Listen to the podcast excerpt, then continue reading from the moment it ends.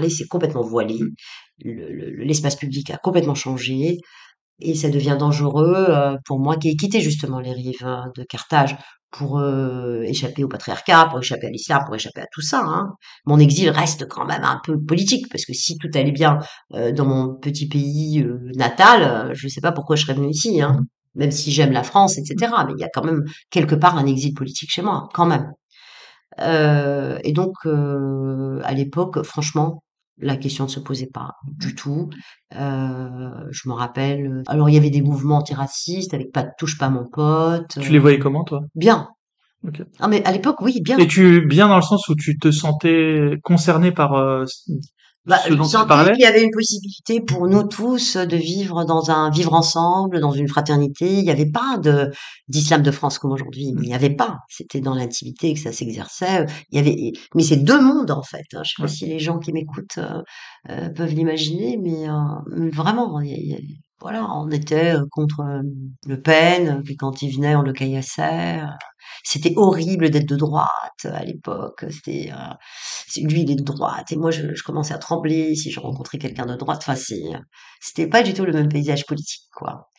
Aujourd'hui, euh, je sors et déclare solennellement que je suis apostat, que voici ce que l'islam est, voici ce que j'ai vécu, parce que il faut qu'on combatte euh, ce que j'appelle l'hydre vert.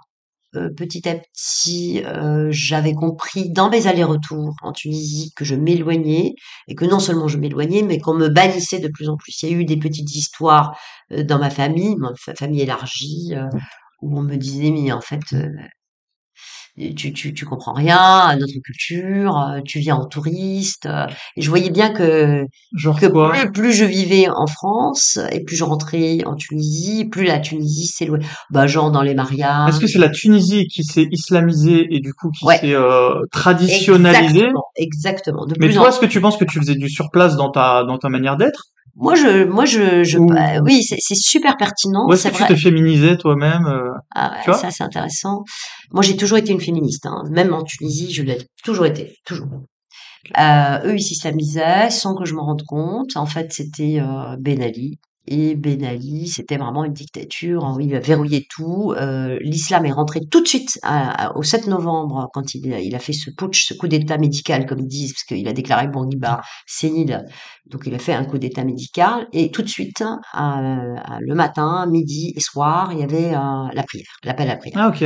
Tout de suite, Très intéressant. tout de suite. Donc c'est stratégique alors. Euh, voilà. Alors que Bourguiba, quand même, il se disait laïque, euh, il a demandé même aux gens de manger pendant le ramadan, il avait bu un verre d'eau, Là, il a dévoilé la femme. Lui, il se disait laïque, il pouvait, on peut pas se dire athée là-bas. C'est Ah, Il n'avait pas passé le, le- Il, il pouvait pas, il y avait pas des, il y a des choses qui pouvaient pas passer. Par exemple, l'héritage, il n'avait jamais pu toucher parce qu'il se disait euh, m- mujahideen, c'est-à-dire euh, Hmm, quelqu'un qui faisait de l'effort à l'intérieur du texte. Voilà, il Ça peut se comprendre, hein. Ça, Ça peut être un. Mu'tazilite, par exemple. De... Oui, enfin, c'est pas, un. Ouais. extraterrestre de, non, de la non, pensée, non, quoi. non, non. Mais c'était un homme euh, quand même dans le monde arabe euh, qui était très avant-gardiste et, et qui avait enlevé euh, le voile de la femme. On peut retrouver la vidéo encore hein, sur YouTube Ok. où il dit enlève-moi ce torchon. Il dévoile la femme. Bon, Donc un authentique musulman laïque, on ouais, peut dire. Exactement, dire, exactement, très Kamel, Kamel Atatürk, etc. Mais donc arrivant euh, et donc qui était à l'intérieur d'une Tunisie traditionnaliste, en tout cas dans le sud de la Tunisie et tout, est extrêmement critiqué pour ça. Euh, Pour, euh, il avait donné des droits aux femmes énormes. La femme, elle pouvait demander le divorce et garder la maison et avoir une pension alimentaire. Elle était protégée quand même par le statut de la femme qui était unique dans le monde arabo-musulman. Mais il était critiqué à l'intérieur, ce qui fait que Ben Ali, très intelligent, quand il est arrivé tout de suite, il a lâché un tout petit peu sur l'islam. hmm, Donc les prières, et petit à petit, il a verrouillé le système, vraiment verrouillé, c'était un, un- un système extrêmement corrompu, où sa famille s'était enrichie et tout. Et en même temps, euh, il avait satellisé tout, donc les satellites de d'Égypte, du Qatar arrivaient, et les gens de plus en plus se recroquevillaient sur eux-mêmes, parce que peur, parce que dictature. Et qu'est- quel est le, le repli C'est un repli identitaire, hein. donc repli sur l'islam, repli sur euh, l'enfer, sur le paradis, et les femmes commençaient de plus en plus à se voiler. Le visage de, de Tunisie se changeait, et moi, comme une fleur, j'arrivais tous les étés avec ma francicité, ma franco-tunisienneté, et j'étais de plus en plus étrangère et de plus en plus choquante en fait. Ok. de plus en plus choquant. Alors que je choquais sans choquer, euh, je faisais rire un peu mes tantes, mes oncles, qui disaient oh là là, elle, Sania, la rebelle. euh. Mais après, je suis devenue euh, ouais, Mais dangereuse. eux se voyaient pas euh, s'islamiser Non, dans ta famille? bah ils se voyaient retour au, retour à, à Ah, ok. l'origine, hein, eux.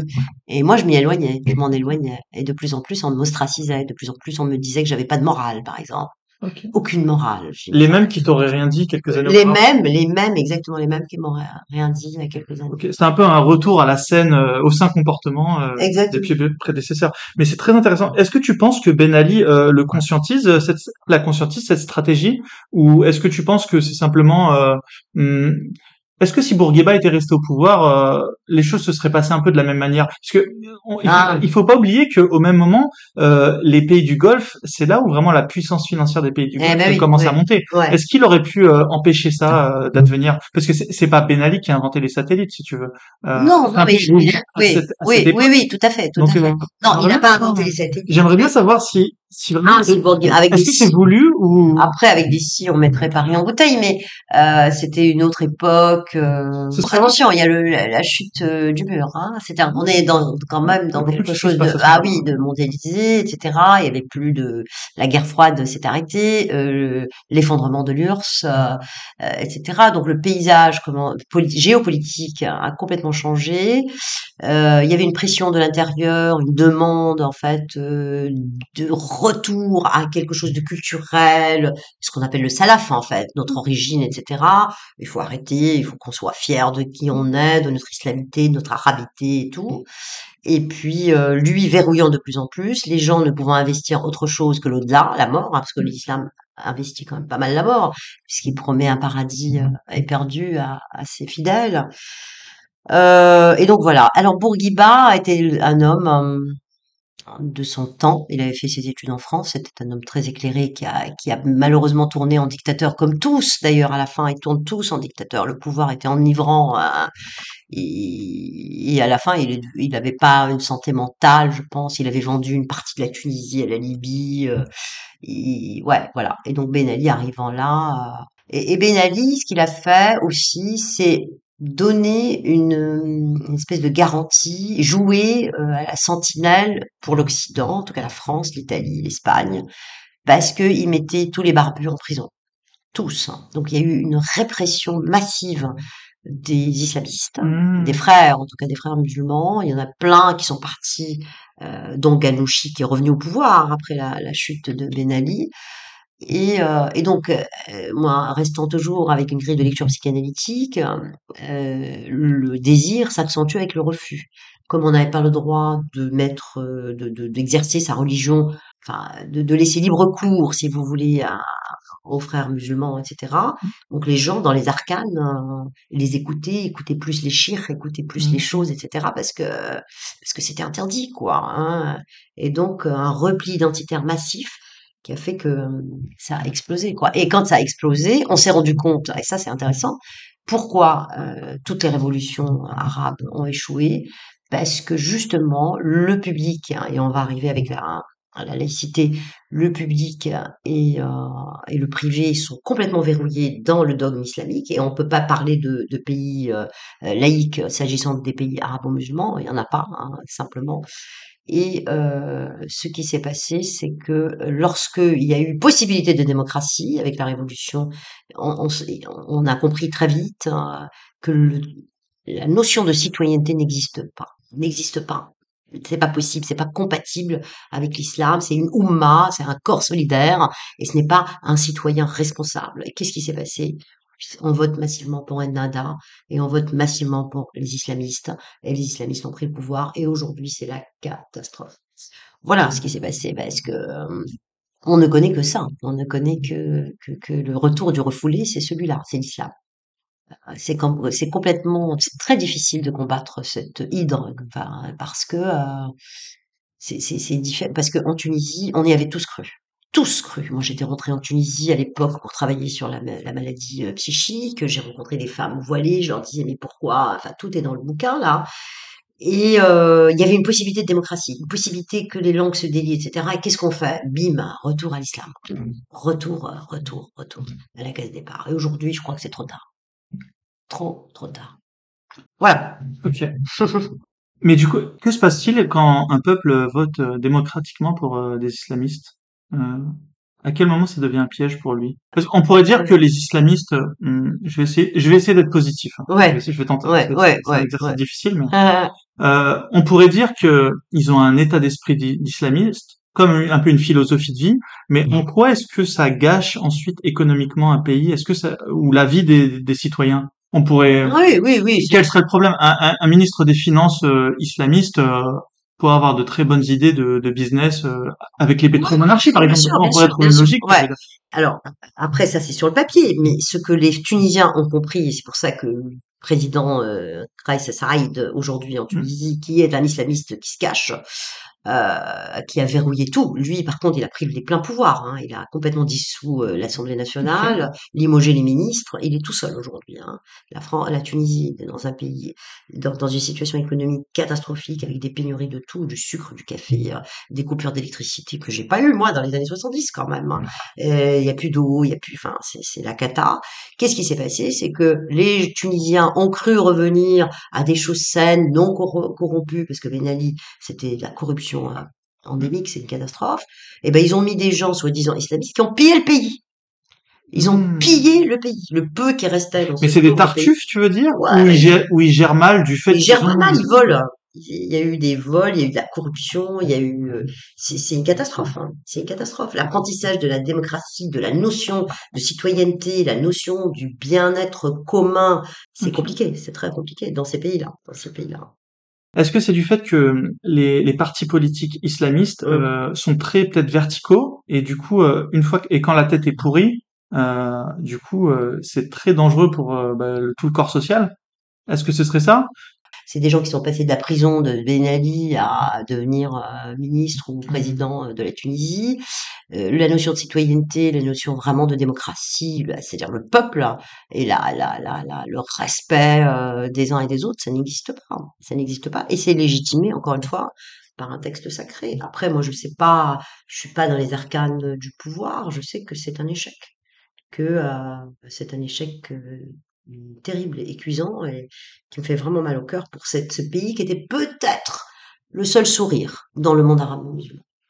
Qu'est-ce qu'il en reste? Il reste de l'espoir en Tunisie? Il y aurait- alors, euh, ce qui s'est passé, là, je, Qu'est-ce que les Tunisiens pourraient les faire? Tunisiens partent quand ils ont des, euh, des, des, Hmm. des moyens, ou en tout cas mes amis qui euh, Donc les meilleurs partent? les meilleurs partent. Ils sont tous partis. Ils sont en Allemagne, en France, au Canada, aux États-Unis, pour ceux qui peuvent. Ils sont partis. Mais vraiment, c'est-à-dire que la, la tête, les, laï- les laïcs, les laïcs, euh, soit ils partent, soit on les pousse aujourd'hui à, à partir. Il y en a plein euh, qu'on accuse euh, d'intelligence avec l'ennemi sur des, des choses euh, qu'ils n'ont pas fait. Les gens partent. Les gens partent et les jeunes prennent la mer massivement pour aller en Italie, pour arriver à la France, etc. Il n'y a plus, non, il n'y a plus, il y a plus vraiment d'avenir. Ils, ils- font un miracle pour l'instant. Là, ils font un miracle. Revenons à l'islam. Moi, j'aimerais bien savoir euh, ce que tu reproches à l'islam euh, euh, euh, de manière frontale. Tout. non, je rigole. Qu'est-ce que l'islam fait plus mal que, que d'autres Ah ouais. systèmes de pensée?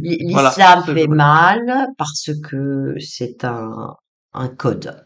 C'est un vadémécum, c'est une, c'est un, un, un, pacte- un- comment, c'est un pacte euh, social, c'est un contrat social qui peut être très séduisant et on peut revenir là-dessus sur les conversions quand même assez importantes, euh, euh, massives euh, des Français.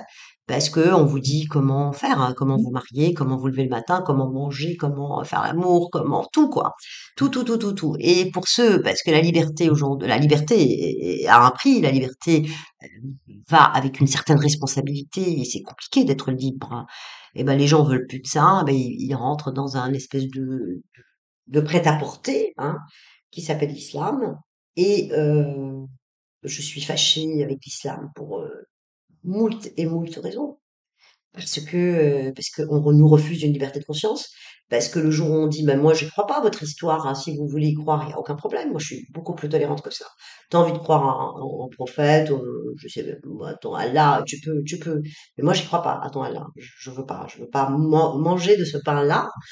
Eh bien, euh, ma tête est mi- mise à prix et euh, mon sang est halal. Est-ce que ça c'est normal? Est-ce que c'est pas ça la tyrannie, en fin de compte? Et la tyrannie, elle est de quel côté? Et aujourd'hui, l'espace public en France, euh, avec tous les idiots utiles euh, autour qui n'y voient rien, l'espace public, euh, les rues françaises euh, sont de plus en plus voilées, voilées quand même. venez un petit peu voir la vraie France, parce que la vraie France c'est pas Paris. Hein. La vraie France c'est là où j'habite, c'est-à-dire la province. Et là, vous allez voir dans les petites villes, allez voir Chalon-sur-Saône, allez voir Mâcon, allez voir Beaune, allez voir Lyon, allez voir, c'est une grande ville, Lyon, Marseille, c'est voilé, c'est barbu, c'est très très barbu. Est-ce qu'on pourrait pas dire tout simplement que l'islam c'est une religion pour les gens qui qui ont pas la force euh, d'être libre? Ouais. Ouais, moi je le dirais ça, ouais. C'est compliqué d'être libre, hein. c'est compliqué. Moi je me lève tous les matins parce que le ciel est vide et je le sais. Euh, avec un quelque chose comme ça, c'est compliqué. Tous les jours je fais un effort et tous les jours je je remercie euh, l'univers, le ciel d'être en vie, mais il n'y a pas de projet pour moi dans l'au-delà. Le seul projet que j'ai c'est ici et ça c'est compliqué quand même parce que ça te décharge quand même l'islam et d'autres religions aussi. Mais l'islam, quelle est la différence avec les autres? C'est que l'islam est prosélyte. L'islam, il veut islamiser le monde. L'islam est un projet politique. C'est ça qu'on dit à tout le monde. L'islam s'installe de plus en plus ici et va islamiser la France. Et ça, on le sait. Alors par contre, si je le dis, je suis non seulement islamophobe, mais d'ailleurs maintenant, de plus en plus, je revendique mon islamophobité là. C'est pas une erreur? Non, ce n'est pas une erreur, parce que ça ne veut rien dire du tout. J'ai toujours dit, en, étant psychanalyste, qu'une phobie, c'est la peur de quelque chose d'imaginaire ou de mental. C'est une angoisse qui n'a pas de sens, qui n'a pas d'objet. Moi, j'ai un objet de peur. C'est l'islam. Donc, islamophobe, non, j'ai peur de l'installation de l'islam dans mon pays. Oui, oui, j'ai peur de votre installation ici, j'ai peur du voile que vous jetez sur notre pensée, du voile que vous jetez sur notre liberté d'expression, et j'ai surtout peur de cette euh, soumission euh, généralisée, quoi, en fait. Soumission en disant, parce que moi j'entends les jeunes quand même hein, dans mon dans mon, ce que j'entends, je suis un peu dans la tête des gens quand même, dans mon cabinet. Ils viennent me dire des choses, ils viennent me susurrer. C'est un endroit de liberté encore. C'est peut-être le seul endroit aujourd'hui, le cabinet d'un psy, et c'est peut-être pour ça que je suis psychanalyste, le seul endroit encore où on peut être libre de dire quelque chose sans être jugé, sans avoir peur. Donc j'entends tout, quoi. Hein, de l'extrême droite euh, fasciste jusqu'à l'extrême gauche wokiste, ce que vous voulez. Donc j'entends quelque chose de fascinant euh, chez les jeunes euh, par rapport à l'islam, quoi. surtout les, les jeunes filles. Ça, ça fait peur. Et les jeunes, c'est des jeunes filles qui sont pas musulmanes.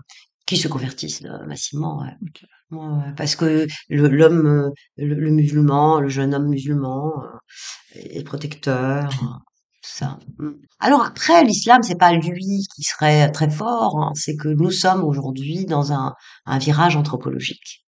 C'est-à-dire qu'il y a un vide anthropologique, c'est un virage dans lequel on est en train de passer, où justement je reviens sur l'identité, vous me disiez tout à l'heure, mais vous êtes qui? Mais j'en sais rien, moi qui je suis. Je le saurai le jour où je serai morte. Là, vous direz, elle est née tel jour, elle est morte tel jour, et là, mon identité serait close. On dirait, ah, Sonia Zadig a été ça. Peut-être apostat, simplement, morte pour l'apostasie, pour la liberté de conscience. Et aujourd'hui, on ne sait pas si on est une femme, un homme. Il y a, il y a quand même ça dans l'identité, euh, en tout cas des jeunes qui arrivent, que j'entends, parce que je, je, je, il y a une grande souffrance identitaire. Les pères, ils ont été euh, il y a une faillite hein, du père dans les familles, les, les, familles explosent, il y a énormément de séparation, l'école est en faillite totale et absolue, les profs on les hein, on dit oh là là mais il a pas assez de moula, lui qu'est-ce qu'il vient de parler? Moi je vais faire le euh, dans les banlieues, je gagne euh, en un jour ce que mon prof gagne, donc il y a quand même un culte de l'argent, un culte de ça, et toutes les figures tutélaires, y compris le médecin, y compris le psy, y compris le, le curé, y compris l'institut du village, qui étaient quand même des piliers, parce qu'on a besoin de repères, on a besoin d'une certaine verticalité. Mmh. Tout est horizontal aujourd'hui. Je le vois même avec mes enfants quand je demande ah ah ah, ils rigolent parce que je sais pas manipuler peut-être euh, Instagram ou, je ne sais pas quoi, et donc du coup mon autorité peut être euh, un peu euh, mise à, mise à main. Comment? Je pense pas que c'est toi qui es en recherche d'horizontalité avec tes enfants. Alors, qui a sapé l'horizontalité euh, de ton autorité? Pas la mienne. Je crois pas que mes enfants puissent euh, toi, tu tentes de garder une certaine. Ah oui, moi, je, je, je, mais parce que ma grille de lecture reste psychanalytique et ce qui nous sauve, euh, d'après Freud, et je reste freudienne quand même, c'est la différence des générations et la différence sexuelle.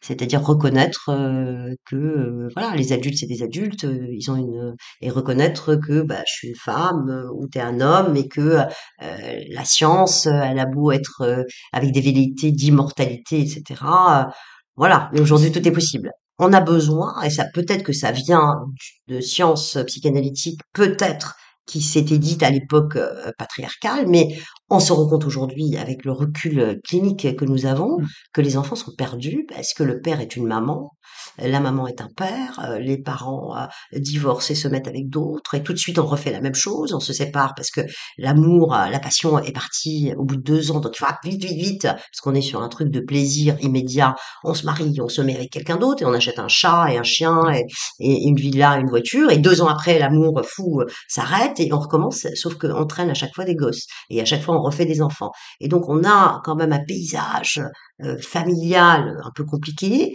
que nous, euh, en- dans nos cabinets, on le voit parce qu'on est un tout petit peu en avance sur ce qui se passe dans la société, d'une manière peut-être euh, assez singulière, mais on le voit quand même. Et ce que je vois aujourd'hui, c'est qu'il y a une psychologisation soi-disant totale des, gamins, on leur dit tout, euh, on demande leur avis, etc. Sauf que les enfants de plus en plus explosent en TDAH, troubles de de l'attention, euh, HPI, euh, autisme, etc. Et on a une explosion de la pathologie, euh, appelez-la comme vous voulez, parce qu'il n'y a pas de cadre. Parce qu'un enfant, pour qu'il grandisse, il a besoin d'une limite. Il a besoin de savoir qu'il y a une limite. Et la limite, c'est ce qui nous permet d'être humains et de, de comprendre que nous habitons dans une finitude, hein, qu'on vient Mmh. entre deux parenthèses, donc la naissance et la mort, et qu'il faut faire quelque chose de cet instant-là, et qu'on ne peut pas tout faire. Et que la liberté, c'est surtout pas de tout faire, c'est surtout être responsable. Donc non, je ne reviens pas sur un discours religieux, je Mmh. reviens sur un discours où nous devons vivre ensemble, tous, hein, dans quelque chose d'une espèce d'entente, Mmh. mais il n'y a plus de cadre. Tout a explosé. Et comme tout a explosé, l'islam a trouvé un terreau magnifique pour proliférer. Pourquoi? Parce que lui, pour le coup, Mmh. il apporte absolument tout. Il apporte euh, le respect de je sais pas quoi, la femme à sa place, à son rôle, l'enfant. Oui, il y a une feuille de route, claire. hein, c'est- Clair, Ouais. clair, dans un pays, dans un paysage euh, anthropologique, hein, je dis bien, complètement euh, compliqué. Alors, je sais pas quel virage on va prendre. Je ne dis pas que c'est bien ou c'est mal. Mmh. Je dis qu'en ce moment, c'est troublé. C'est extrêmement troublé, c'est très difficile. Euh, Je parle du, du pays que je connais, donc de la France. hein. La dépression est monnaie courante. hein. Enfin, je veux dire, euh, moi, j'ai plus de place dans mon cabinet jusqu'à l'année prochaine. Hein. J'ai pas une place, pas une. Enfin, c'est, euh, euh, À quel, à quel moment le lien arrive entre le manque de repères et la dépression? Est-ce que parce qu'on a tellement de choix, on peut se permettre de faire plein de choses et du coup ensuite on a plein de problèmes parce qu'on n'a pas forcément toujours fait Oui, le choix oui, et euh, oui, aussi, aussi. ça a- Après, euh, pour moi, euh, l'angoisse, elle vient. Pourquoi on fait des crises d'angoisse? L'angoisse, c'est pas comme la peur. L'angoisse, c'est sans objet. On angoisse. Oh, mon Dieu, j'angoisse, j'angoisse. Je sais pas pourquoi j'angoisse, mais j'angoisse. Et ben, c'est, ça vient signaler chez le sujet un manque de repères. Il y a quelque chose comme ça, comme des, comme des euh, plaques tectoniques qui bougent hein, et qui bougent, qui Ah, bougent, qui bougent. Et donc l'angoisse, elle arrive parce que euh, je sais pas, je sais pas quelle est ma valeur au travail, hein, parce que les gens quand même souffrent énormément. Il y a, il y a deux souffrances aujourd'hui très importantes. hein. D'abord, on, on croit plus en l'État, on croit plus euh, tout ça, on l'a en commun. À on tort sait ou à pas- raison à, à raison, je pense. hein. Mais euh, ouais, à raison. Il y a plus de figure tutélaire hein, comme avant. Il y a plus le père de la nation, enfin tout ça. Quoi. Parce qu'on a besoin quand même de, d'un, d'un- on a besoin de regarder une autorité on- on- avec confiance, etc. C'est comme on a besoin d'un père. C'est, ça, c'est vrai, un père bienveillant certes, mais un père qui fait la loi, qui tircise la relation entre la mère euh, qui veut avaler son, enfant, parce que c'est comme ça, c'est, c'est, comme ça, hein, la psyché elle est faite comme ça, que la mère, ça sort d'elle, donc elle voudrait réintégrer son produit, et le père il est là, ah, pour couper le lien et pour euh, pour que la femme soit ailleurs, pour qu'il l'emmène vers son féminin et pas son maternel. Mais ça, c'est autre chose. C'est le, c'est, euh, c'est plutôt une conférence psychanalytique. Et, donc les gens, les gens, ils souffrent de ça. Ils souffrent de leur enfant qui s'agite, euh, qui les écoute pas, du mari qui fait toujours rien. Euh, ils souffrent parce que je l'aime plus. Ah, je l'aime plus. Ah, je la désire plus. Et donc je vais aller voir ailleurs. Et puis il y a pléthore d'offres. hein. Tout est, tout est possible en fait. Tout est possible. Et du coup, il n'y a pas de frustration parce que si j'ai envie de quelque chose, euh, il y a quelque chose qui me dégoûte un peu parce que quand je, je vais, moi, le seul site sur lequel je vais, c'est Amazon pour acheter des livres. Mm. Et même eux, ils, me, ils, ils ont chopé ce que je veux, ils m'envoient par rapport à vos lectures, voici ce qu'on vous propose, etc. Enfin, il y a quelque chose d'un d'une offre pléthore hein, qui fait que les gens sont un peu perdus et l'offre pléthore aussi sur les relations, sur les, le travail où on est mal vu, mal, mal, les gens souffrent de leur travail. Ils ont aucune valeur. Hein. on leur dit de faire quelque chose qui doit se faire par exemple en 40 jours hein, et qui doivent la faire en trois jours et ils peuvent pas. Est-ce que ça n'a pas toujours existé? Est-ce que c'est juste qu'avant, il n'y avait pas assez peut-être de psychanalystes pour euh, le remarquer Alors ça, c'est une très bonne question. Euh, je vais vous répondre à la normande. On le remarque aujourd'hui. Ok. Donc, euh, je sais pas. C'est comme la pédophilie ou je sais pas quoi. Il paraît que maintenant, ils disent les gens, ça prolifère, ça prolifère. Peut-être qu'on le sait. Ouais, heureusement. Peut-être que les gens osent maintenant en parler. C'est comme les violences conjugales. On le sait depuis toujours, mais on n'a jamais rien dit. mais aujourd'hui, on le sait et donc il convient de faire quelque chose. Tout ce que je peux vous dire, c'est qu'il y a un malaise dans la civilisation. Pour parodier un livre de Freud, un grand malaise dans la civilisation, très grand. Ce serait quoi le, je voudrais quand même terminer sur la famille, euh, ce serait quoi un, des rôles équilibrés entre, entre des parents avec euh, un enfant euh... Hum. Pour, élever un enfant, euh, hum. un enfant, il a besoin de savoir qu'il est aimé, qu'il est en sécurité, et puis qu'il y a des règles à suivre. Mais vraiment, enfin, je caricature à mort, parce que c'est beaucoup plus complexe, mais qu'il y a des règles à suivre, que l'entente entre les parents, que les rôles sont pas les mêmes hein, non plus. En fait, il y a quand même. C'est quoi les rôles? Alors après, ça va être un, cours d'analyse. Il faut que le père, Jacques Lacan l'avait dit, euh, le père, c'est ce, c'est, ce bâton qu'on met dans la gueule du crocodile pour pas qu'il avale son petit. Il y a quelque chose de la, du père qui doit venir tierciser la relation mère-enfant qui euh, généralement les mamans ont tendance quand même à, à ben voilà un petit peu trop être mère et, trop répondre aux désirs de l'enfant etc et le rôle du père c'est celui-là hein, c'est d'introduire quelque chose de la loi symbolique mmh. euh, et de dire non non euh, tu y a pas que toi hein, tu peux pas faire etc en fait l'idée de nos enfants c'est quoi? C'est leur apprendre simplement qu'il y a une limite une limite à la jouissance une limite à la, au plaisir immédiat mmh. et puis les laisser s'envoler ils ne doivent rien à, leurs parents. On ne doit rien à ses parents, hein, vous savez. On doit tout à ses enfants, peut-être, mais rien à ses parents. On les a fait venir du néant. Euh, et ben, euh, la moindre des choses, c'est de, de les aimer euh, et de leur donner quelque chose. Mais on ne doit pas quelque chose à, nos parents, rien. c'est dur, hein, ce que je dis. Et est-ce que tu as respecté ces règles-là dans ta vie de mère, toi qui as ah. eu trois enfants? Ouais, alors. À quel moment tu as trouvé des limites à, ta, à la théorie, je veux dire? Ce serait intéressant. Non, je crois que moi, j'ai été une mère euh, très euh, très paternelle. C'est-à-dire que j'ai beaucoup beaucoup euh, introduit les règles, la loi, avec quelquefois des certains relents malheureux. Quelquefois, j'ai été un peu dure avec mes enfants. Tu les as déjà frappés? Non.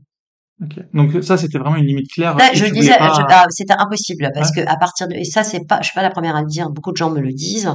Si je commençais à frapper mes enfants, je m'arrêterais pas. En fin de compte, il y a cette violence. Bah, il y a une logique. Hein. Oui, bien sûr. Ouais. Le début d'une habitude. Exactement, aussi. Ouais. Non, non. Euh, par contre, j'étais, j'étais dure. J'étais le cadre. J'étais vraiment très cadrante. Et, euh, voilà, très, trop peut-être. Ah, Ils le diront eux. Après, ce, que j'ai transmis, euh, je ne le saurai jamais. Je, je, sais pas. Ce que mes parents m'ont transmis, je l'ai su que maintenant. Euh, ma mère, quand même, m'a transmis quelque chose. Hein. L'amour euh, que j'ai trouvé intact du jardin. Ma mère, elle, elle était allongée, mais elle avait un jardin magnifique. Elle avait des rosiers, elle avait, elle avait, c'était génial. Son jardin, il fallait pas y toucher. C'était son, ses bébés. Alors qu'elle avait des enfants, mais elle s'en occupait pas. Mais par contre, elle se levait à 5 heures du mat pour arroser son jardin. Mmh. J'ai euh, presque instinctivement hérité de ça. Et, euh, moi, je passe beaucoup de temps dans mon jardin et c'est aussi un paradis. Ouais. Et puis ça fait un bon environnement. Oui. Je pense que l'humain, il a besoin aussi d'un peu de exactement de verdure, de verdure, de végétation. Ouais, Et qu'est-ce que tu leur as appris au niveau religieux? Euh, comment est-ce que tu leur présentes euh, la spiritualité euh? Mmh. Et puis j'imagine que dans le monde où on vit en France, l'islam aussi entre ah oui. voilà par la fenêtre avec les amis, alors, la télévision. alors pour rester dans quelque chose de même de, de, très intime sans aller dans les détails. Exactement. Oui, je crois que moi je suis passée de l'athéisme à l'apostasie lorsque ma propre fille a été attirée par l'islam. Ah. Alors que justement, moi, je n'ai rien transmis à mes enfants. Peut-être que j'aurais dû faire quelque chose, en parler, dire quelque mmh. chose, et dire, bah voilà, moi, je, je suis né dans cette religion, voici ce que j'aime, voici ce que j'aime pas. Euh, voilà. Mes enfants n'ont jamais eu de contact aucun avec aucune religion, ni chrétienne, ni rien. Oui, mais c'est un choix alors. C'est un Tu choix. as, tu as choisi de ne pas Ah, parler de ce sujet. De ne rien, de ne rien dire. Le problème, c'est que quand on, voilà, quand on tait les choses, Mm. ça se transmet. Et donc, première chose, euh, c'est que ma fille aînée, donc, a été euh, flirtée, euh, euh, avec l'islam. Elle ne s'est pas convertie parce que il faut savoir quand même, et ça, on a un retour là-dessus, que quand on élève un enfant sans religion, c'est très difficile qu'il se convertisse. Même s'il est tenté plus tard, c'est très difficile, parce qu'à un moment, elle a été très tentée par ça, et elle me dit, maman, mais j'ai l'impression qu'on me raconte des conneries d'enfants, des trucs de magie, etc., je comprends pas. Et comme elle n'a pas baigné là-dedans, elle ne peut pas. Et moi, comme j'ai baigné là-dedans, je peux retomber dans quelque chose, euh, enfin, retomber. J'aurais pu, euh, Oui, tu lui as un peu enlevé la, je vais tout enlever. la, la pensée mystique, la Euh, pensée. Exactement, mes trois, hein, mes trois gamins sont comme ça. Mais alors après, est-ce que c'est parce que euh, en taisant les choses, elles reviennent nous hanter? Ça c'est une première possibilité? Mais comme j'ai une pensée complexe et que je, je, je réfléchis en multifactorialité, je pense que oui, bien sûr, tout ce qui est tabouisé revient nous hanter parce que c'est ce qui, ce qui ça veut dire qu'il y a quelque chose de désirable quand on dit à un enfant, tu manges pas hein, des bonbons, tu bois pas du coca, tu fais pas ceci. Quoi? Eh ben oui, et puis ils vont ils vont boire euh, du coca et manger des, des, des boissons, voilà. Euh, et puis après, il y a le, la société, a l'école. C'est-à-dire que les couper, hein. gamins musulmans euh, jouissent, euh, en tout cas en province, d'une très grande popularité. Ah ouais. Ah ouais. Pourquoi? Le, le, un Euh, espèce d'orientalisme. euh, Exact, ouais. Un peu niais, machin, c'est les plus Et puis les rappeurs sont Les rappeurs. musulmans. Eh euh, oui, ouais. les rappeurs, etc. Et donc vraiment, c'est le nec plus ultra. Donc elle est sortie. C'est cool, quoi. C'est hyper cool, hyper, hyper euh, top. Et donc voilà. Donc euh, sans rentrer dans sa vie à elle, parce que ça me, ça la Hmm. concerne. Bon maintenant, euh, ce n'est plus le cas, mais euh, et là j'ai eu peur. Là Ah, j'ai eu très très peur. Là je me suis dit, waouh, qu'est-ce qui me rattrape en fait? Parce qu'on est rattrapé forcément par son passé. Il y a une très très belle phrase de Françoise Sagan que j'adore. hein. Elle a dit, on ne sait jamais ce que le passé nous réserve. Et en fait, mon passé, il m'a réservé beaucoup de surprises, énormément de surprises. Comme moi, je sais que tu es psychologue clinicienne. Quel profil euh, d'apostat euh, est-ce que tu conseillerais euh, de faire une psychanalyse? Alors, d'abord, je suis psychanalyste et psychologue clinicienne, mais je suis avant tout dans une, une, une- une thérapie d'orientation, surtout psychanalytique. Je- les gens ne sont pas tous allongés chez moi, parce que on a peut-être dépassé ça aujourd'hui, mais mon écoute est psychanalytique. Bon.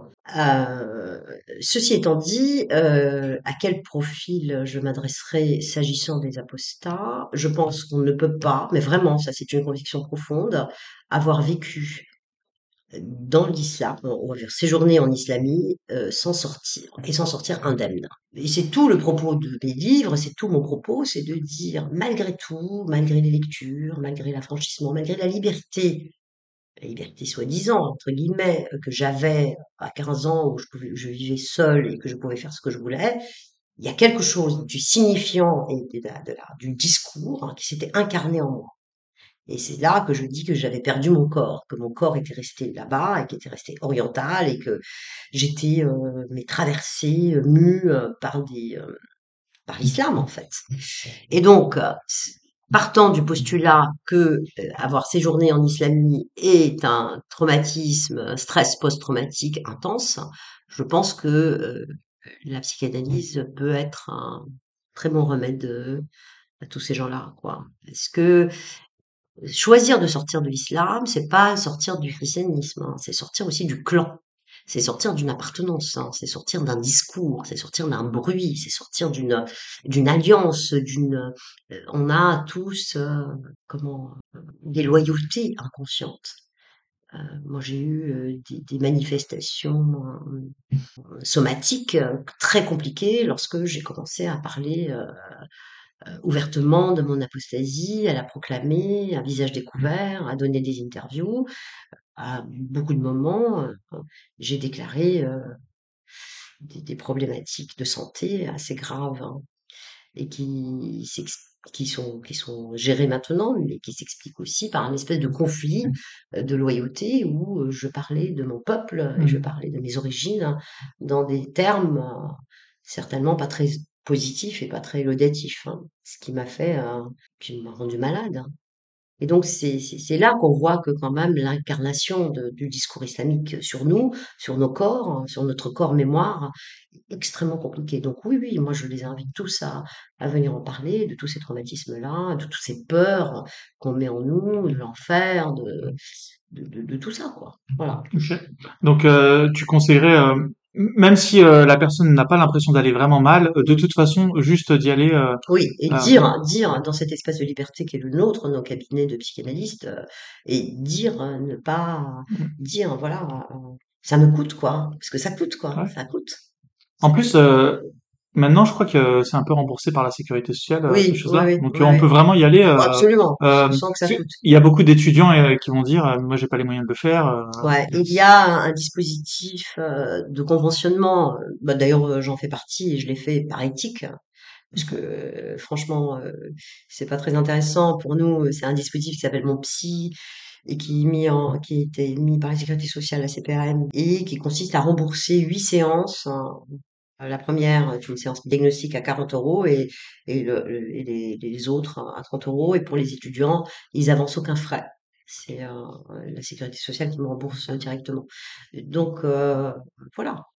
euh, Je voudrais quand même revenir euh, sur ce que tu m'as dit. Ça, ça me semble incroyable. euh, Parce que malgré le fait euh, que, que tu es une psychanalyste, euh, toi-même, quand tu as apostasie, euh, publiquement, je veux oui, dire, là, là quand même, on parle d'une femme qui a une grande expérience de la vie, oui, euh, qui, qui, qui sait réfléchir, je veux dire, de manière totale. Je veux dire, oui. sous emprise de, quelqu'un, et malgré ça, tu vis mal cet De manière quoi. complètement inconsciente, Oui, puisque c'est mon corps qui a parlé. Et, et je vais le dire, hein, je vais le dire publiquement ce qui s'est passé.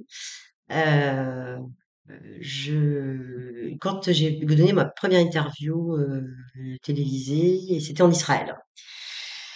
Euh, et donc j'ai parlé de tout ça, j'ai parlé de mon livre, etc.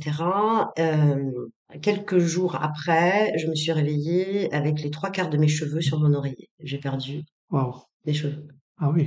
J'ai donc euh, été bien sûr euh, tous les médecins du monde euh, que vous, que, vous pouvez imaginer. Ils m'ont parlé d'alopécie presque intégrale. J'ai fait des tests, tous les bilans sanguins possibles et inimaginables, il n'y avait rien. Et donc ils m'ont dit choc émotionnel, choc émotionnel. Incroyable. Et en fait, j'avais, j'étais obnubilée par l'idée que de toute façon, plus je perdais mes cheveux, et plus j'allais me voiler. J'allais mettre quelque chose sur ma tête. Et, et, et ça, c'était, bon, j'en parle maintenant parce que mes cheveux ont repoussé et que, que ça va mieux, mais je t'assure que c'est ce qui Mais c'est un choc, hein. Non, mais C'est euh, un vrai choc émotionnel. on parle pas d'un mal au ventre Non, non, non, quelque non. chose qui peut arriver dans Non, la non, mais C'est attaquée pas tous les matins symboliquement dans mon cheveux. féminin. Dans mon féminin, j'ai perdu les trois quarts de mes cheveux. Je, je n'avais plus de cheveux. J'avais un peu de cheveux. Et donc, je mettais un truc sur la tête. euh, Mais après l'interview, tu te sens... Il n'y avait rien, en tout cas consciemment, euh, ra- rationnellement, euh, je parle euh, comme je vous parle maintenant, mais voilà. Non, mais c'est super intéressant. Non, mais ça, ça montre quand même, euh, là, je veux dire, c'est la démonstration que euh, l'apostasie, euh, même si on pense que c'est anodin, Ouais, euh, je pense surtout si on a bien baigné dans la, dans l'atmosphère islamique, ouais. euh, il faut quand même euh, au moins en parler. Au Ah moins... oui, oui, oui. Et puis avec ce que tu as dit, en plus, on n'a même plus l'excuse de dire euh, qu'on n'a pas les moyens de le faire. Euh, ouais, il faut, il non, faut. Franchement, t'encourages vraiment, euh, Ah oui, franchement, à le faire. quoi. Ouais, ouais. Mais Et, d'ailleurs, ça me, ça me permet justement d'associer librement là-dessus. Moi, j'ai énormément de musulmans, même des femmes voilées qui viennent dans mon cabinet. Euh, c'est des thérapies qui sont extrêmement difficiles parce que euh, ils font pas confiance tout de suite et que comme il y a des loyautés déjà conscientes et inconscientes, donc on va pas dire les choses, on va dire et elles viennent d'ailleurs c'est l'objet de mon livre, je- je- je- j'aimerais bien en parler un peu, qui, qui est sorti euh, il y a deux semaines euh, chez l'Armatan et qui s'appelle Traitement de la maladie psychique en terre d'islam, où euh, juste après la révolution euh, du printemps arabe euh, du jasmin, qui pue aujourd'hui, mais à l'époque c'était du jasmin parce qu'on y croyait. J'étais retournée, j'avais obtenu avec mon laboratoire des autorisations pour rentrer en Tunisie et interviewer des femmes dans un pays psychiatrique, dans un pays, dans, un hôpital psychiatrique qui s'appelle El Razi à Tunis. Et à l'époque de Ben Ali, on n'avait pas le droit d'entendre les fous parce que les fous disent quand même une vérité.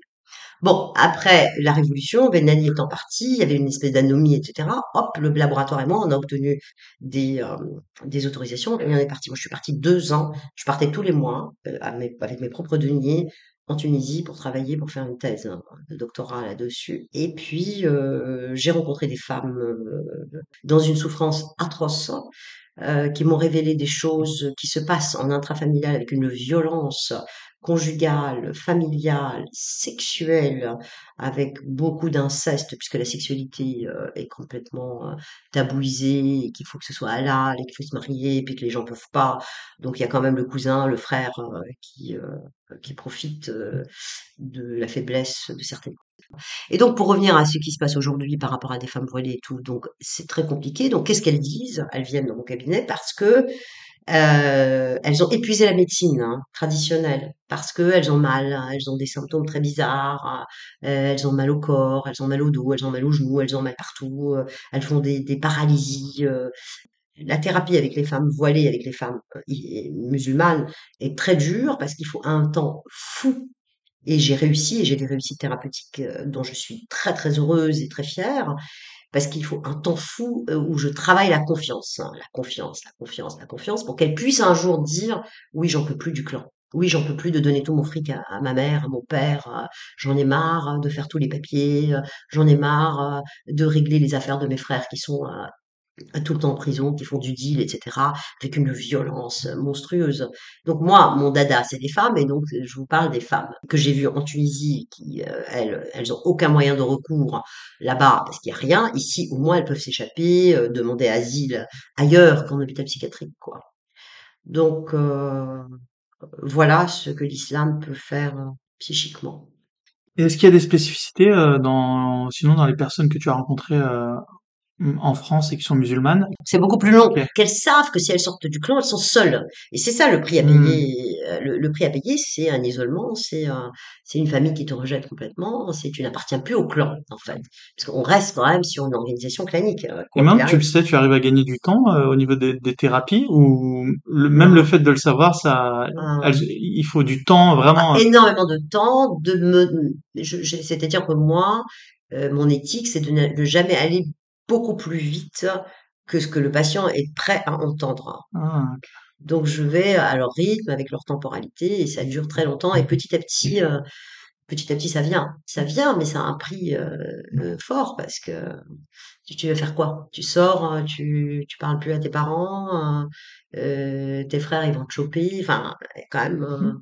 Mmh. Mmh. En fait, tu dois presque gérer un, un problème organisationnel en plus du problème euh, psychique euh, qui est réel, hein, je veux dire. Mais j'ai des hommes aussi. Euh, ce serait quoi les musulmans ils, ils, viennent beaucoup en, en post-traumatique. Ils viennent beaucoup parce qu'il y a une violence catastrophique. Ah, genre des pères violents? Pas, non, pas de la violence intratribale, si j'ose dire. C'est terrible ce que je dis, mais c'est quoi? Mais c'est-à-dire, bon, j'ai vu deux personnes là, dans une semaine qui se sont fait mis un, un, pistolet sur la tempe. Enfin, il y, y, a une violence, il y a beaucoup mmh. de... Une espèce de violence de cité. Euh... De, catastrophique, ouais. et qui, euh, qui les, les, déglingue, en fait, qui sont complètement euh, traumatisés. Hein. C'est des gens comme nous, euh, enfin, je veux dire, quand on nous oppose racisme, islamophobie, etc., moi, à partir du moment où quelqu'un rentre dans mon, dans mon cabinet, euh, c'est un sujet à part entière, c'est un être humain euh, et qui mérite le respect, qui souffre, quelle que soit son origine. L'origine, euh, je m'en fiche. L'islam venant compliquer les choses pour moi, mmh. en fait. Est-ce que tu as des apostats qui viennent, qui viennent dans ton cabinet oui. Est-ce que tu en as déjà oui, oui, oui, beaucoup. Et alors, c'est quoi un peu le, le, le, profil, les problématiques, le, le traitement, les solutions? Enfin. Après, moi, je, mon, mon travail de psychanalyste consiste à justement prendre un par un et ne jamais généraliser et on peut pas faire de généralisation. Non. Chaque personne est singulière, mais il y, a, des petites choses qu'on retrouve euh, euh, sur justement euh, le clan qui a, qui a, qui a enfin c'est des, des gens qui ont été largués quoi, complètement par la famille. On, on les suit plus, surtout des femmes qui se sont mariées sans faire convertir le mec, parce qu'il y en a plein hein, qui seront qui se marient avec des Français. Et, et, vous savez, la conversion en islam, c'est qu'une phrase. Hein. Ouais. Donc c'est hyper facile euh, de dire ça.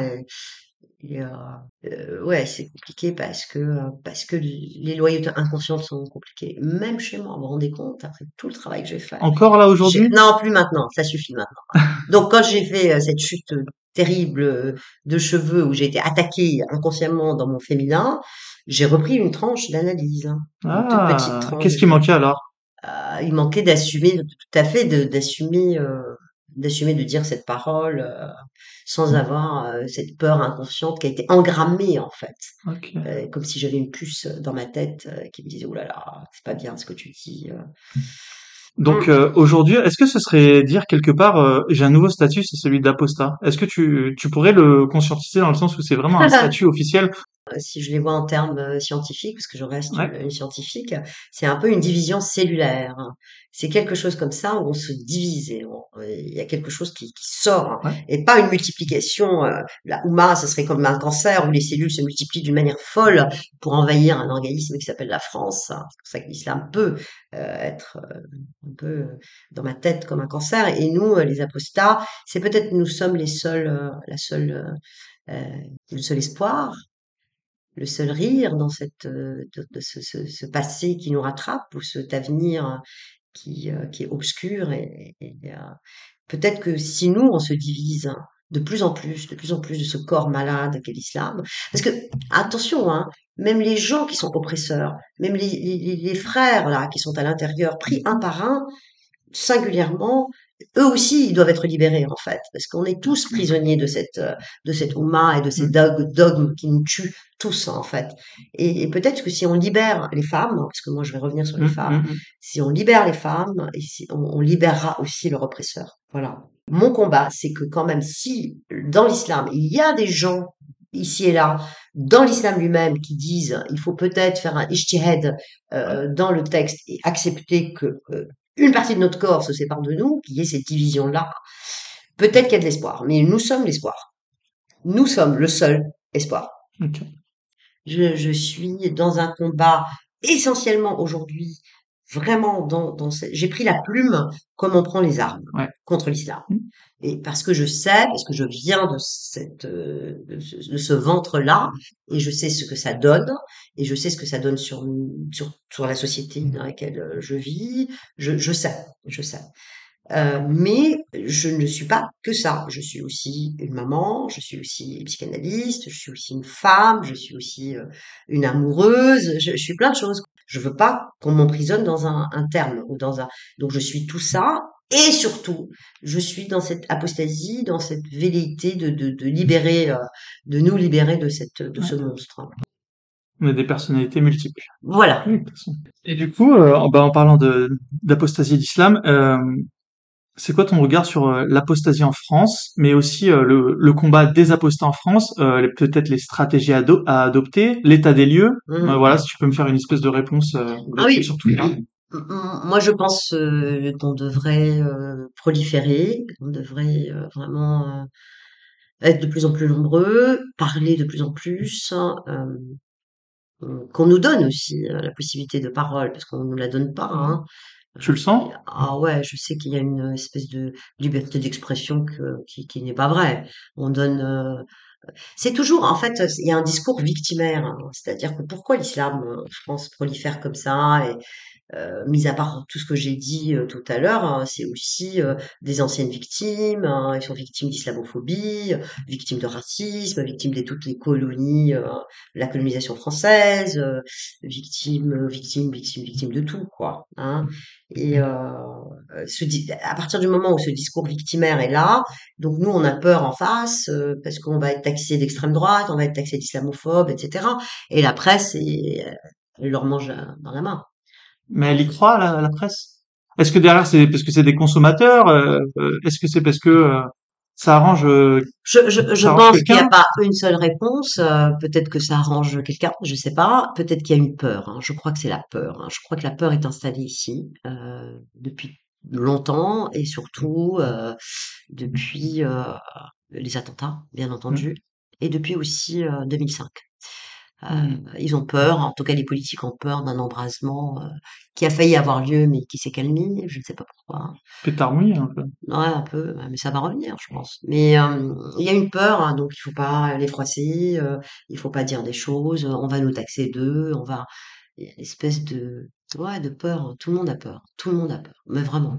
Mais normalement, quand t'as peur, tu essayes de de, bah, de régler ce problème Mais de comment? peur. Comment? Bah, en tout cas, tu essayes. Tu, on pourrait, je vais donner un exemple. On pourrait avoir des politiciens qui, en sous-main, euh, font appel, euh, je sais pas, aux apostats les plus influents pour euh, leur euh, bêtement hein, Ouais. leur donner des subventions. On fait pas le une preuve entre On fait pas guillemets. le. Mais euh, Pas encore. ouais, voilà. Ben, j'espère. Est-ce qu'ils nous attendent peut-être quelque part? Mais s'ils nous attendent, on n'a pas vraiment l'impression qu'ils nous attendent. Ah non, non, non, je crois pas. on sent pas, on sent pas les appels du Ouais, pied. ouais. J'ai vraiment l'impression que c'est nous, euh, là pour l'instant, j'ai l'impression qu'on est en train de faire sortir un mouvement ex nihilo, Ouais. mais vraiment euh, juste à la force de nos petits bras, quoi. Exactement, J'ai pas, pas du tout l'impression qu'on est porté par Pas quelqu'un. encore. Tu vois, Peut-être qu'on c'est sera, est-ce qu'on sera qu'est-ce qui se passe, qu'on sera porté euh, je- on- Franchement, c'est une grande énigme, vraiment. C'est c'est une question que qu'est-ce qui se passe? Est-ce que tu penses que si Macron, il était avec nous à table pour un dîner, Mm. par exemple, et Oh, qu'on qu'on dans lui tout ce qu'on a dit, Ouais, il ira dans l'autre sens. mais vraiment, Ouais, mais euh, la réelle politique, c'est autre chose. Hein. Je sais pas combien de millions euh, tu penses qu'ils en sont conscients, Ah oui. mais c'est vraiment la peur, quoi. Absolument.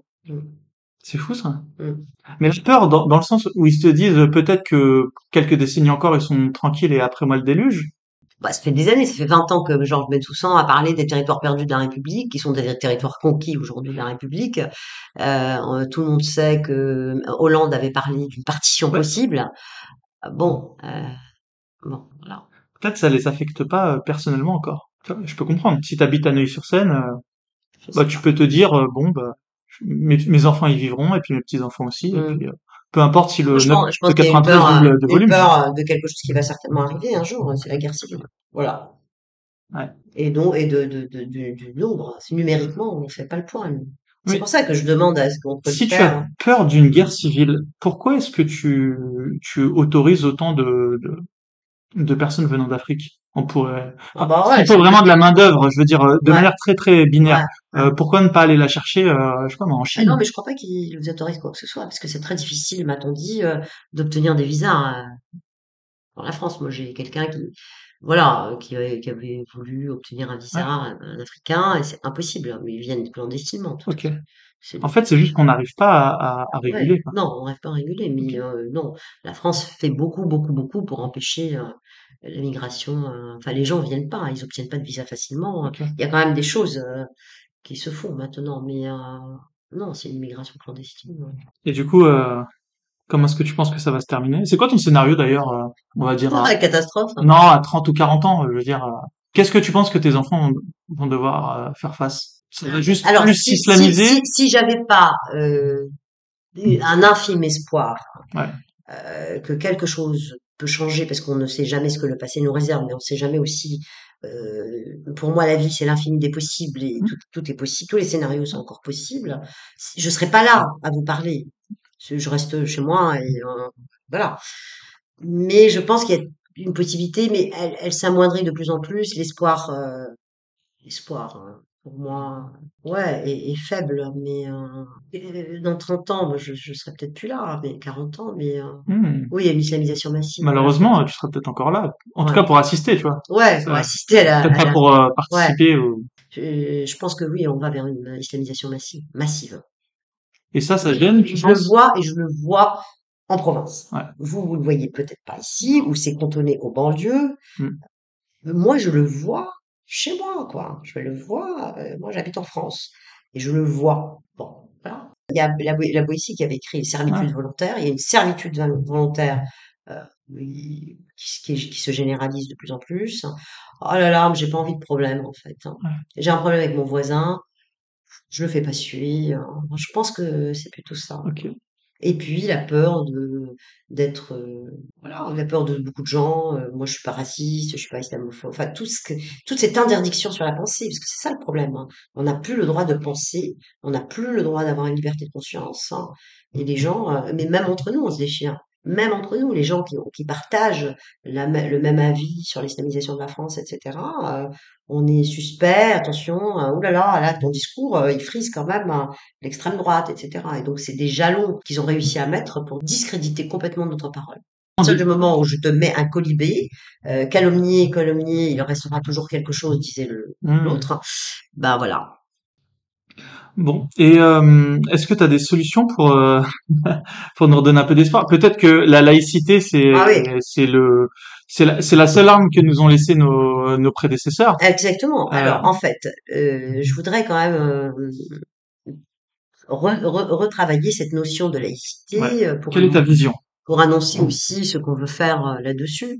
Euh, la laïcité, on sait, on va se mettre tous d'accord sur la définition des mots parce que c'est important les mots. Ça, ça, repose sur trois principes. Hein. C'est la liberté de conscience, celle de manifester ses convictions euh, dans les limites du respect de l'ordre public. C'est la séparation des institutions publiques et des organisations religieuses. Et bien sûr, l'égalité de tous devant la loi, quelles que soient leurs croyances ou leurs convictions. In fine, ça veut dire affranchir l'ensemble, je dis bien l'ensemble de la sphère publique de toute emprise exercée au nom d'une religion ou d'une idéologie euh, particulière. C'est une référence déjà à un idéal universaliste, hein, parce que je suis une féministe universaliste, du peuple souverain dont l'unité, l'unité nationale exclut tout type de privilèges. Vous voyez bien que là, euh, les apostats sont dehors, il n'y a aucune liberté de conscience en islam, euh, il n'y a pas d'égalité homme-femme, il n'y a pas tout ça. D'ailleurs, pour revenir toujours euh, sur les mots, laïcité, c'est quoi? C'est un mot grec hein, qui veut dire laos, qui désigne l'unité du peuple par le biais justement de la liberté de conscience assortie de l'émancipation personnelle, l'égalité de tous les citoyens, quelle que soit leur origine, quel que soit leur sexe ou leurs convictions religieuses ou spirituelles. Donc, euh, moi, je reste par mon ornière féministe. Si je reviens sur tout ce que j'ai écrit euh, par rapport à l'islam, mon seul espoir dans les pays musulmans comme en France, c'est les femmes. Pourquoi? Parce que même si elles sont victimes d'un patriarcat doublé d'un islamisme qui va valider ce, ce, ce patriarcat-là, je pense que elles, elles sont la courroie de transmission. C'est-à-dire que c'est quand même les mères qui disent à leur fils, toi t'es un homme, euh, ta femme elle n'a pas le droit de faire ça, fais attention à ta sœur. Euh, hein, c'est quand même les femmes. Et, et moi j'ai toujours pensé que si ce, ce pays doit sortir, en tout cas les, pays arabo-musulmans doivent sortir de l'obscurantisme que l'on connaît et de l'emprisonnement des femmes, de l'esclavagisation des femmes. C'est les femmes elles-mêmes qui doivent prendre leur destin en main. C'est comme nous, en France, ce sont les apostats qui doivent prendre le destin de la France en main c'est pas aux Français d'aller dire euh, euh l'islam c'est c'est c'est pas bon etc parce qu'ils seront pas écoutés ils mmh. seront tout de suite islamophobes moi euh, quand on me dit islamophobe euh, je rigole quoi d'où je suis islamophobe je sors de là hein. ou raciste ou raciste raciste contre moi-même la haine de soi non je crois pas bref hein. donc je je lis moi le laïcité la laïcité au féminisme parce que il n'y a pas de féminisme sans laïcité ce n'est pas possible donc ça, ça, ça, suppose de facto la laïcité qui qui va garantir le droit de tous en fait. C'est-à-dire que moi je suis pas contre la religion, c'est ça qu'ils comprennent pas. Je suis pas contre le musulman. J'ai connu des musulmans, je connais des musulmans que je respecte et qui exercent leur leur spiritualité ou leur religion chez eux, quoi. T'as pas besoin d'envahir l'espace public avec des petites filles de 2-3 ans euh, voilées, alors que normalement, c'est ça, c'est pour ça que le voile et le corps des femmes est utilisé aujourd'hui comme un drapeau identitaire. Parce qu'aujourd'hui, ce qui se passe, ce n'est pas la religion, c'est la religion qui est un emblème identitaire. En fait, c'est ça qui se passe. C'est-à-dire, une petite fille, ben, pourquoi tu vois une petite fille alors qu'elle n'est pas pubère et que le Coran lui-même dit il faut qu'elle soit pubère? C'est pour habituer le regard dans l'espace public à ça, à voir hein, des petites filles euh, voilées, etc. Donc il y a quelque chose quand même euh, qu'on n'a pas compris, qu'on comprend que maintenant mmh. sur euh, la, la, la, les velléités euh, islamistes qui sont justement d'islamiser euh, la France et d'imposer absolument tout, que ce soit la viande halal, on voit bien tout ce qui se passe dans les cantines, pour imposer les djellabas dehors, pour, enfin on s'habitue quoi, on s'habitue, on s'habitue de toute façon à tout, hein, c'est ça le problème. Bon, donc pour moi, le, féminisme sans laïcité, ce n'est pas possible parce que le féminisme grandit dans un terreau laïque. Pourquoi? Parce que tout le reste, tout le reste, qu'on nous dit là, je suis une féministe islamiste, mmh. c'est une aporie, c'est une illusion, c'est une manipulation. Un, un, féminisme islamique, c'est une aporie, au pire, une supercherie manipulatoire hein, pour dire j'ai le droit, mon voile, ma liberté. Ton voile, ta liberté ton voile, ta liberté, ça veut dire quoi quand tu te voiles? Ça veut dire ton corps est une, une aura. Aura en arabe, ça veut dire péché. Pourquoi est-ce que ton corps est péché? Pourquoi est-ce que ton corps est utilisé pour séparer en fait? C'est ça, séparer les citoyens, séparer les hommes et les femmes, séparer. Mmh. Et le voile pour moi c'est ça. Au-delà du dogme religieux, je crois que notre problème, notre problématique, notre combat n'est pas anti-religieux mais anti-identitaire. C'est nous contre eux ou eux contre nous et c'est et, ça ils l'ont bien compris en fait. Donc en effet, euh, la laïcité, Bon, c'est la seule possibilité qu'on a aujourd'hui, c'est le seul, euh, c'est la seule arme qu'on a pour vivre ensemble aujourd'hui. C'est-à-dire surtout euh, devant euh, la multiplication qu'on connaît. Donc, pour revenir un petit peu à la laïcité à la française, qui est le seul, enfin, c'est quand même une spécificité française, elle permet justement, au contraire, à chaque individu, à chaque citoyen d'exercer sa religion ou sa spiritualité, je le redis bien, dans l'intimité. Donc je parle, quant à moi, encore et toujours depuis la femme, toujours la femme, la femme, la femme, depuis mon combat pour la libération de la femme. Et sans laïcité, je répète, sans laïcité, il n'y a pas de liberté authentique ni égalité entre hommes et femmes. Il peut peut-être y avoir une laïcité sans féminisme, mais une société pleinement féministe est impossible sans laïcité. Pourquoi? Parce que d'un point de vue logique, logique, juste logique, nous pourrions penser la laïcité comme un ensemble plus large où serait inclus le petit cercle, un ensemble plus petit de féminisme. La République française se définit comme un État laïque, mais on ne peut pas dire que la République française est pleinement féministe. Hein. Avec les différences de salaire aujourd'hui, euh, il y a encore des inégalités euh, entre hommes et femmes. Donc, pour paraphraser un, philosophe hein, cher à mon cœur qui s'appelle Kant, et, qui dit euh, que nous pouvons dire que nous sommes au temps du féminisme, en France en tout cas, mais que nous n'avons pas encore atteint des sociétés euh, pleinement féministes. Bon, allez, ça veut dire quoi? Qu'est-ce que ça veut dire la pensée féministe hein? Telle que moi je la conçois. Et pas néo-féministe, on peut, tu, peux me poser la question, euh, je, je, je, sors un petit peu de ça. Néo-féministe, ce serait quoi Ce sera aujourd'hui ce qui se passe. Euh, euh c'est le séparatisme, en fait. Je ne veux pas séparer, moi. Moi, je, mais, les hommes, c'est mes frères, en fait. C'est mes, mes amis, c'est mes, je veux que le combat soit ensemble. C'est pour ça que je reste euh, universaliste, je reste sur les traces de Simone de Beauvoir et, aujourd'hui euh, de, de, de, cette femme que j'admire et qui est Elisabeth Badinter. Bien. Donc la pensée féministe est, est apparue avec la modernité. On parlait de modernité tout à l'heure. Donc c'est quoi en fait? C'est une revendication de liberté et d'égalité. Égalité pour les femmes, égalité pour les hommes, dans les mêmes termes que ceux de la laïcité, liberté. C'est aussi, c'est aussi une pensée qui fait de la raison l'instrument exclusif du savoir. Et, donc ça, c'est exclu quand même de facto les, féministes islamiques, puisque l'islam est basé sur un dogme religieux et, spirituel et tout ce que vous voulez, mais et qui n'est pas rationnel pour moi. Hein. C'est pour ça que prétendre qu'il existe une pensée euh, féministe en dehors du cadre, euh, en dehors du cadre laïque, c'est dangereux, c'est une aporie.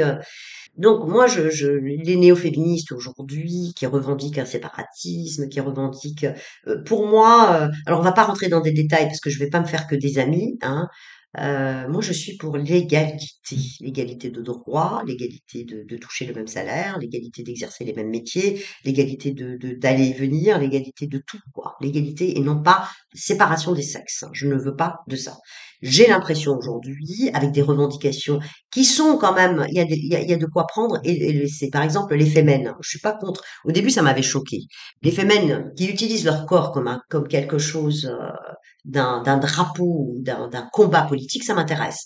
Quand elles mettent sur leur sein euh, ma liberté, euh, mes seins, euh, c'est à moi, etc. Au contraire, je suis pas complètement fermée. Je ne dis pas, moi je suis une féministe universaliste, je suis contre ça. Mais aujourd'hui, dans certains, certaines mouvances néo-féministes, wokistes, on va trop loin, quoi, trop trop loin à, dans la détestation de l'autre sexe. Moi, je je veux pas hein, les hommes. Euh, j'aime les hommes amoureusement. Euh, j'aime les hommes parce que j'ai des fils hein, et parce que j'ai des amis et parce que voilà. Donc euh, donc le féminisme s'arrête là où la misandrie commence. Exactement. Oui, oui, il y a pas de. On va pas recommencer quoi. C'est-à-dire quoi? Elles vont prendre le pouvoir et Et on va inverser, parce que dans certaines, certaines familles, etc., c'est ce qui se passe, quoi. Hein.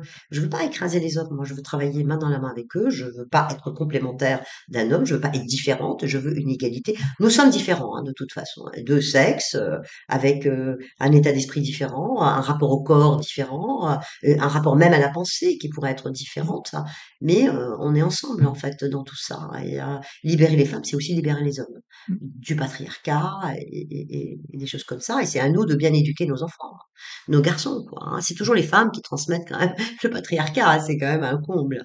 Alors, pour arriver peut-être un petit peu à la conclusion, en, disant que la laïcité est malheureusement uniquement, je dis malheureusement, c'est uniquement le seul, la seule arme que nous avons pour la liberté de tous. Hein. J'inclus les musulmans dedans. Moi, je suis pas, je les exclue pas. Contrairement à eux, ils m'excluent. Moi, je les inclus dans une liberté de, de, de, de conscience. Bon, pourquoi la laïcité aujourd'hui en France est en crise hein? Crise euh, pour la simple raison qu'il y a toujours un problème de définition. On revient même euh, sur les mots, sur mes amours premières, car même si depuis 1946 la laïcité est inscrite dans la Constitution, hein, elle est constitutionnelle, hein, notre République est laïque, son contenu ne relève d'aucune évidence. La preuve que l'on connaît, euh, c'est les affaires qui se multiplient, l'affaire euh, Babylou, euh, par exemple, concernant le droit de quelqu'un de venir exercer son travail avec le voile. On a fait des signes ostentatoires, religieux, parce qu'on n'a pas compris que c'était pas religieux, que c'était identitaire, en fait. C'est ça le problème. Encore une fois, on se trompe de définition et on se trompe de concept. Hein. Parce que certains vont le présenter de manière religieuse. Bien sûr. Quand euh, d'autres, alors nous on pense avoir raison, le voient comme quelque chose d'identitaire. Oui, bien sûr c'est. Mais comment est-ce qu'on arrive à le démontrer? C'est quoi la démonstration qu'une personne euh, est en train de faire euh, quelque chose d'identitaire alors que elle dit évidemment le faire. J'ai donné un exemple tout à l'heure simplement de la petite puce, hein, la petite puce de trois ans euh, qui est euh, et qui est contrairement à ce qui est dans le précepte de l'islam qui est voilée. Pourquoi on voile une petite fille? Elle a aucun atour, elle a aucun quoi elle, est excitante parce qu'en en fait on voile des femmes parce qu'elles sont dangereuses. On voile des femmes parce qu'elles elles ont un corps et parce qu'on veut absolument utiliser ce corps pour le voiler parce que c'est des empêcheuses de tourner en rond, c'est des empêcheuses d'accéder au paradis.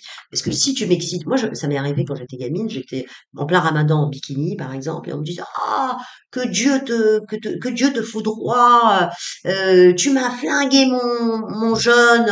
Mais dis, mec, euh, ça va, quoi. Enfin, ou t'as un rapport avec ton, ton Dieu, et puis, euh, avec ta piété, etc. Et puis mon corps, à moi, il est à moi, j'en fais ce que je veux.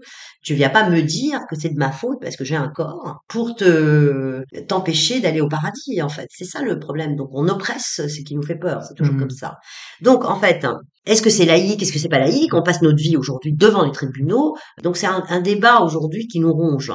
Donc, c'est, euh, la laïcité, c'est quoi? C'est un mot valise hein, qui veut rien dire et tout dire. Hein, parce que selon les avis euh, des uns, euh, c'est de la laïcité ouverte, c'est de la laïcité fermée, c'est des accommodements raisonnables et à force de faire des, des, accommodements raisonnables, on est complètement déraisonnable en fait, hein, puisque aujourd'hui euh, on va en abaya et puis que notre premier ministre qui s'est fait limoger, fort heureusement, un ministre d'éducation nationale euh, a dit que bah on ne sait pas si c'est religieux ou pas. Enfin, on passe notre vie à dire est-ce que le burkini, est-ce que euh, la limite de laïcité aujourd'hui, eh bien, nous y voilà. C'est-à-dire que notre laïcité publique, il faut revenir à l'histoire, comprendre les choses, toujours revenir à l'origine. C'est un processus inverse du régime de séparation mis en place par la Révolution américaine, par exemple. La laïcité à l'américaine, c'est pas la laïcité euh, à la française, la Révolution américaine. La finalité, c'était de permettre aux cultes, justement, de se déployer librement et d'échapper, eux, au contrôle de l'État, mmh. tout en continuant euh, à dominer, en fait, l'espace public. Nous, c'est autre chose. Notre loi laïque et nous a euh, acté, justement, a été faite pour séparer l'État de la domination de l'Église. Or voilà qu'aujourd'hui nous faisons face à un vide juridique face avec l'islam de France. Parce que la crise laïque aujourd'hui est essentiellement liée à la manière dont l'islam s'est inséré dans notre cadre juridique. Pourquoi? Parce que l'islam nous met en difficulté terrible, terrible, parce que dans le sens où il remet en cause les compromis sociétaux, qui ont été stabilisés au fil du temps, depuis la loi 1901, parce que la difficulté majeure de l'islam, c'est quoi? Est liée à l'absence d'organisation du culte musulman. On parle à qui? On n'a pas d'adresse. Hein. ce qui était à la base du régime de séparation de la loi 1905, c'est l'organisation des rapports entre d'un côté l'État et de l'autre côté l'Église.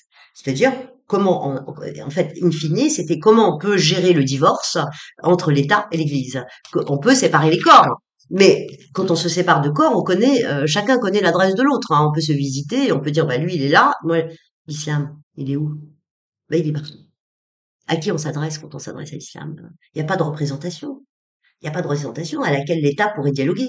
Il est nulle part, il est partout. Je, je répète. Hein. Donc, partant de là, l'État, depuis l'histoire du foulard en 1989, le foulard de Creil, là, et c'est là que ça a commencé en fait, tout ça. Ça a commencé à sortir. Hein, ça, euh, la fièvre, elle était là, elle couvait, elle couvait, elle couvait. Le virus est sorti euh, en 89. L'État a essayé depuis la crise, donc euh, avec Pierre Jox. Alors, qu'est-ce qu'il fait Le Pierre Jox, il met, il était ministre d'Intérieur à l'époque, il désigne un comité de réflexion autour de l'islam de France. Mais comme d'habitude, ça a tourné très court. Pourquoi? Parce que, y compris avec le Conseil français du culte musulman, le CFCM, là, il a jamais euh, pu véritablement avoir de légitimité. Pourquoi? Parce que encore une fois, on revient sur cette histoire de citoyenneté. Il y a des guerres intestines dans le monde arabe. Il s'entendra jamais le monde arabe. La seule chose sur laquelle le monde arabe se met d'accord, et c'est leur aphrodisiaque, c'est l'État d'Israël, simplement. Mais on n'est jamais euh, d'accord sur rien. Donc il y a des guerres intestines qui vont bon train. Encore aujourd'hui, il est légitime, lui, pour des raisons simples en fait parce que à la fois simple et, à la fois très complexe et, ça n'engage que moi. Ça n'engage que moi parce que il n'y a aucune possibilité dans le corps même du texte de séparer le politique et le public et le religieux. Ce n'est pas possible. C'est incarné en fait. L'islam, c'est un package et on peut pas dire bah d'un côté c'est l'islam, d'où d'un côté c'est l'islam parce que c'est déjà dans l'islam il y a déjà un pacte social, un pacte euh, politique, un on peut pas. Et surtout, nous, ne pouvons pas avoir un seul euh, interlocuteur parce que euh, à, raison de l'ingérence aussi. c'est complexe, hein, des États étrangers, l'Algérie, le Maroc et la Turquie en premier chef quand même. Hein. Et donc, euh, ils attisent les divisions nationales, d'où l'État il parle avec eux et pas avec nous. et donc, on organise une allégeance des fidèles, des diasporas autour d'eux, et ils servent chacun ici, à l'intérieur de la France, les intérêts des pays d'origine. Donc, euh, à quoi on assiste euh, aujourd'hui? À ce que d'aucuns appellent le virage euh, anthropologique occidental, où c'est le vide total, les enfants ne sont plus des enfants, les adultes ne sont plus des adultes, il y a une crise identitaire. Et donc l'islam a une identité, lui, il n'y a pas d'adresse. Hein. C'est ça à qui on s'adresse quand on se il n'y a pas de clergé, il n'y a pas qu'est-ce qu'on sépare? Il, vient avec une identité, il vient avec euh, la troisième quatrième génération aujourd'hui s'affirme. Vous, vous parlez de définition et c'est pour ça que j'ai réagi un peu violemment en disant non non ne m'emprisonnez pas s'il vous plaît parce que eux ils s'affirment en tant que musulmans. Je suis musulman. Première chose, je suis musulman. Je suis d'origine marocaine, je suis musulman. Et ils font échec à l'identité laïque, avec comme seul drapeau le voile. Il y a une, une phrase que j'ai notée, euh, que j'aimerais vraiment dire, de Régis Debray, qui synthétise bien euh, ce que je viens de dire. Il dit L'ex-fille aînée de l'Église n'a pas fait la révolution pour se retrouver la fille cadette de l'islam, dont une faction intégriste témoigne des mêmes ambitions d'emprise que, la, que le catholicisme fait en 1900. On est voilés, en fait, tous. Hein. Il y a un voile euh, sur, sur notre avenir. Hein un voile sur la pensée, un voile, il y a un flou, un brouillard, et, la servitude volontaire dont je parle aujourd'hui et qui, qui est pandémique, c'est notre avenir. Oh, il ne faut pas parler, il faut pas dire, parce qu'on est ceci, on est cela. Donc il y a une espèce de, de peur généralisée, de servitude généralisée, de beaucoup d'idiots utiles qui gravitent autour d'eux, je ne sais pas pourquoi. Et tout ça, je reviens toujours à la femme, ça se cristallise sur deux choses. L'islam, il n'aime pas l'altérité. L'islam, c'est euh, islam toslam. Vous rentrez dans l'islam et tu seras sain et sauf. Tu sors de l'islam, tu es notre euh, cible et tu peux être tué. Ton, ton sang est licite. Ça, je, je, le répète. Et il se cristallise toujours autour du corps de la femme, hein, dont le statut en islam est à mes yeux le nœud, le nœud gordien de la crise euh, du monde musulman. On libère la femme, on libérera les hommes. Puis euh, aujourd'hui, la France, elle veut discuter avec qui? Alors à chaque fois, on dépêche un imam, on dépêche, je ne sais pas qui, qui discute avec, je ne sais pas qui. Euh, il y a toujours un, un, un, un gars qui sort et qui dit moi, je suis modéré, moi, je veux discuter avec vous, etc. les autres ne sont pas d'accord. donc, que faire? Renforcer le cadre juridique de la laïcité, mmh. peut-être parler, euh, parler, comment faire? Parler, discuter, dire ce qu'il en est, déchirer le voile qui est mis sur notre tête là, sur notre liberté de conscience et de pensée, nous dévoiler, nous, euh, nous mettre en avant, euh, dire ce qu'il en est, dire au secours, dire le verre est dans la dans la pomme, dire que attention, on va arriver à quelque chose de définitif bientôt. Voilà ce que j'avais à dire euh, sur la laïcité. Bah oui, et justement, euh, pour en parler, euh, on a prévu d'organiser une grande conférence. Mmh donc, on va célébrer la laïcité en décembre. Et qu'est-ce que tu souhaiterais faire passer dans cette conférence comme message? Mmh Alors, laïque du monde, unissez-vous. je vais reprendre un, vieux slogan. oui, je crois que la multiplication des prises de, de parole sur la laïcité, sur euh, les apostats, surtout les apostats. Je compte beaucoup moi sur les apostats pour nous sortir de là, en fait, euh, pour dire voilà, j'ai été, j'ai vu, euh, j'ai vu Vini Vidi Vici, pas Vici, mais je crois que si, peut-être qu'on va gagner. Euh, je peux témoigner de l'intérieur, euh, je sais que le, le, danger est là. Et... Au contraire, vivons ensemble, euh, exercez votre islam si vous voulez. Moi, j'ai rien contre. Hein. Je, sinon, j'aurais pas des femmes voilées, des, des hommes musulmans que j'écoute pendant des, des, des, séances et des séances et des séances. Simplement, laissez-moi apostasier. Laissez-moi dire, mais je ne crois pas votre Allah, j'ai pas envie, quoi. Ça ne veut pas dire que je n'ai pas de morale, hein. Ça ne veut pas dire que j'ai pas de spiritualité, j'en ai une. Hein. C'est pour ça que je vous avais dit tout à l'heure, je suis passée de la musulmane à l'athée, de l'athée à l'apostat. Aujourd'hui, je reste apostat avec une certaine euh, spiritualité, peut-être suis-je plus agnostique que athée parce que j'ai une certaine spiritualité, j'ai un rapport à l'être qui est en moi, euh, et, voilà, et j'ai une morale, et je ne tue pas, et je ne vole pas, et, je suis absolument honnête, et j'essaie de, de faire ce que je peux pour aider mon prochain. J'ai pas besoin d'un Coran ni d'une Bible pour faire ça. Voilà. Et qu'est-ce qui te transcende alors dans ta vie? Est-ce que tu as des, des grandes aspirations euh, presque métaphysique ou quand tu es seul chez toi euh... Quand je suis seule euh, chez moi, alors l'écriture est quand même un grand bonheur. Hein. Mon travail, d'abord, c'est une passion, c'est pas un travail, c'est une vocation parce que sinon on peut pas faire ce travail euh, H24 euh, euh, à recueillir la misère du monde parce qu'il y en a. Comment tu fais d'ailleurs pour supporter? L'amour. Je suis pleine d'amour pour mon prochain. Voilà, j'ai pas besoin d'être chrétienne ni musulmane hein, pour faire ça. J'ai énormément d'amour. Je, je, je considère chaque personne comme un être singulier, un être potentiellement euh, libre. Et euh, je suis juste une facilitatrice euh, des choses. Je vis moi dans l'amour. J'ai pas besoin d'être religieuse. Je vis quand je, je, passe beaucoup de temps dans mon jardin. J'ai une spiritualité. Je suis pas complètement comme ça dans un vide abyssal. matérialiste. Matérialiste, pas du tout. Je, je, lutte en fait contre cette société qui nous demande de consommer, de consommer pour être. Moi, je, suis. Je pense que pouvoir dire que je suis, et ce sera l'objet du, livre qui, j'espère, sortira d'ici décembre et qui s'appelle Accord retrouvé. Alors, accord avec C-R-O-R-P-S, corps, ou l'accord. J'ai peut-être enfin trouvé un accord avec moi et que la seule euh, possibilité, ce n'est pas d'aller chercher qui a tort, qui a raison. Je suis ni victime ni bourreau, je, je suis responsable de tout ce qui m'arrive. Mmh. Euh, et voilà. Est-ce que tu veux nous parler un petit peu de Accord retrouvé?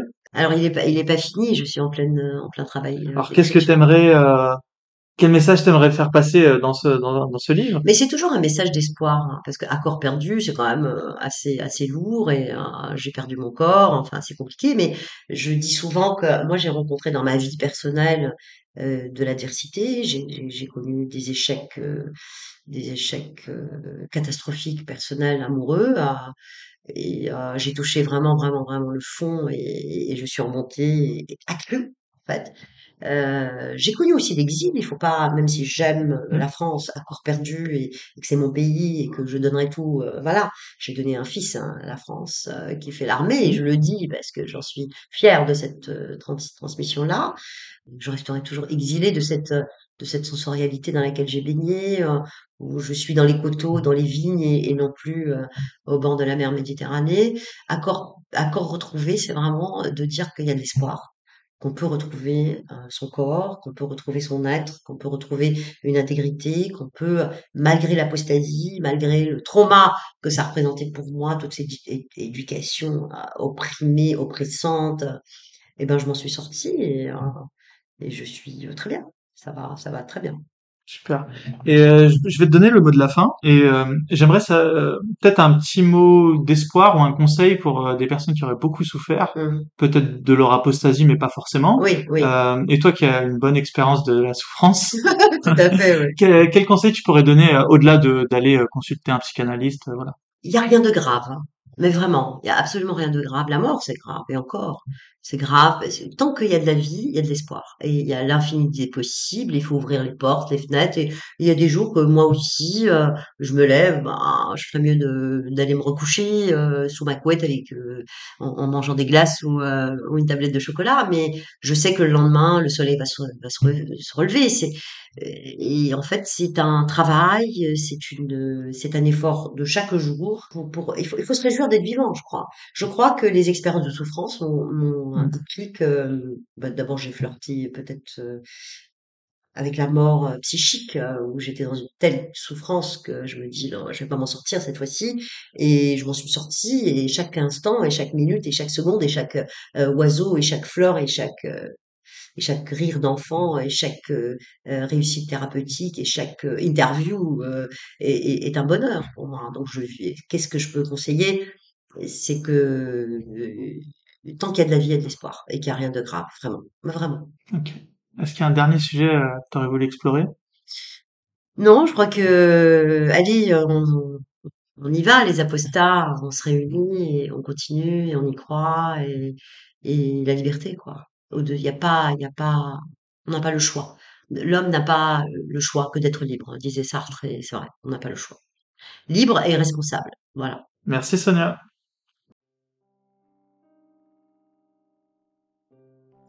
Merci d'être allé jusqu'au bout de ces épisodes. Merci beaucoup Sonia d'avoir participé à ce podcast. Sonia que vous pouvez euh, contacter en passant par moi. Je vous, je vous donnerai son adresse email si vous avez besoin de peut-être d'une séance euh, en psychologie. En tout cas, dans tous les cas, euh, Sonia considère euh, très fortement à tous les apostats de, de consulter. Les consultations, comme on a vu, sont gratuites. En tout cas, les premières consultations.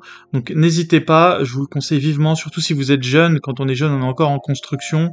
On n'a pas encore peut-être l'expérience de la vie pour prendre tout le recul. Et euh, donc, euh, si vous sentez que l'apostasie vous a fait souffrir, ou si vous avez encore des conflits avec votre famille euh, liés à l'apostasie, euh, gardez pas ça pour vous. Malheureusement, euh, dans la vie de tous les jours, on peut pas vraiment parler de son apostasie ouvertement à tout le monde. Donc là, c'est l'occasion. Il y a une professionnelle qui peut vous écouter. En tout cas, Sonia, elle conseille vivement à, tout le monde de prendre quelques consultations en psychologie pour cause d'apostasie. Je sais que c'est un peu à la mode l'ère des consultations où peut-être on, on va consulter pour tout et rien, mais euh, on le sait tous, nous, euh, l'apostasie, c'est quelque chose de très difficile à, supporter. Donc, euh, que ce soit au niveau du, passé ou même parfois du présent. Et donc, aller se faire aider par un professionnel, c'est pas une honte, c'est pas une perte de temps, c'est quelque chose de, très bénéfique et et nous, on le sait maintenant, voilà, le cerveau, c'est un peu tout ce qui est, c'est le meilleur outil pour euh, pour avancer dans la vie. Et on peut pas malheureusement compter sur une bénédiction divine pour euh, faire le travail à notre place. Donc euh, voilà, on est, on a un corps, on est sur terre, on a un cerveau. Bah, il va falloir avancer avec et, et, et- et utiliser le peu de temps qu'on a à vivre pour euh, pour réaliser toutes les choses qu'on souhaite réaliser. Euh, Sonia Zadig, vous continuerez à la retrouver euh, à l'avenir, puisque Sonia Zadig a intégré l'association Laïcs sans frontières. Alors je vous rappelle, Laïcs sans frontières, c'est une association que j'ai créée aux côtés de Nadia Elfani. Nadia Elfani qui est euh, une grande réalisatrice tunisienne et qui a pour but d'organiser, en tout cas à court terme, une grande conférence internationale qui va réunir un panel de conférenciers de premier plan à Paris début décembre et Sonia Zadig euh, fera partie euh, des conférenciers donc vous pourrez la retrouver à ce moment-là euh, pour la conférence Laïcs sans frontières. Donc Sonia Zadig rejoint le combat de l'apostasie et de la laïcité à nos côtés.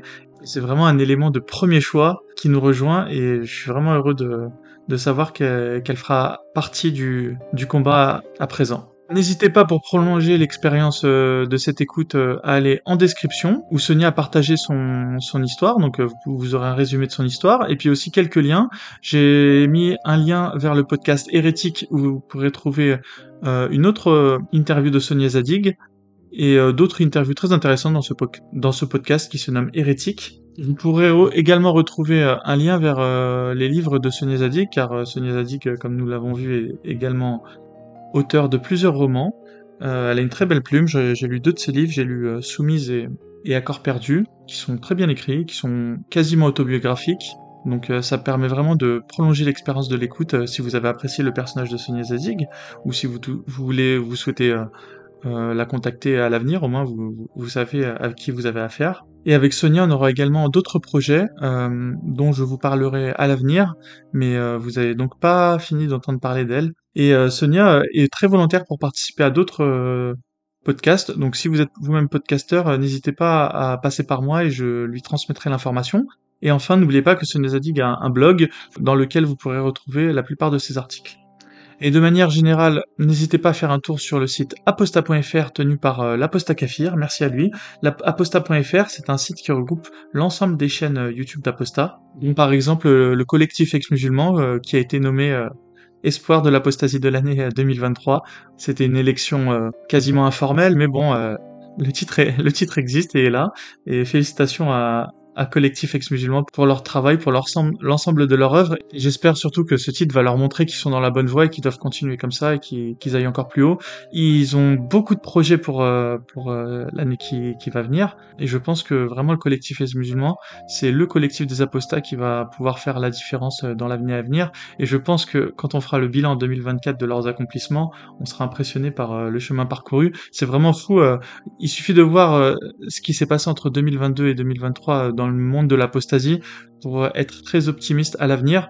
Malheureusement, on a eu un gros coup euh, en cette fin d'année, c'est euh, le départ de Soleiman de la chaîne Soleil d'Apostasie, qui quitte le combat euh, de l'apostasie sur YouTube, mais qui reste à nos côtés, voilà, moralement.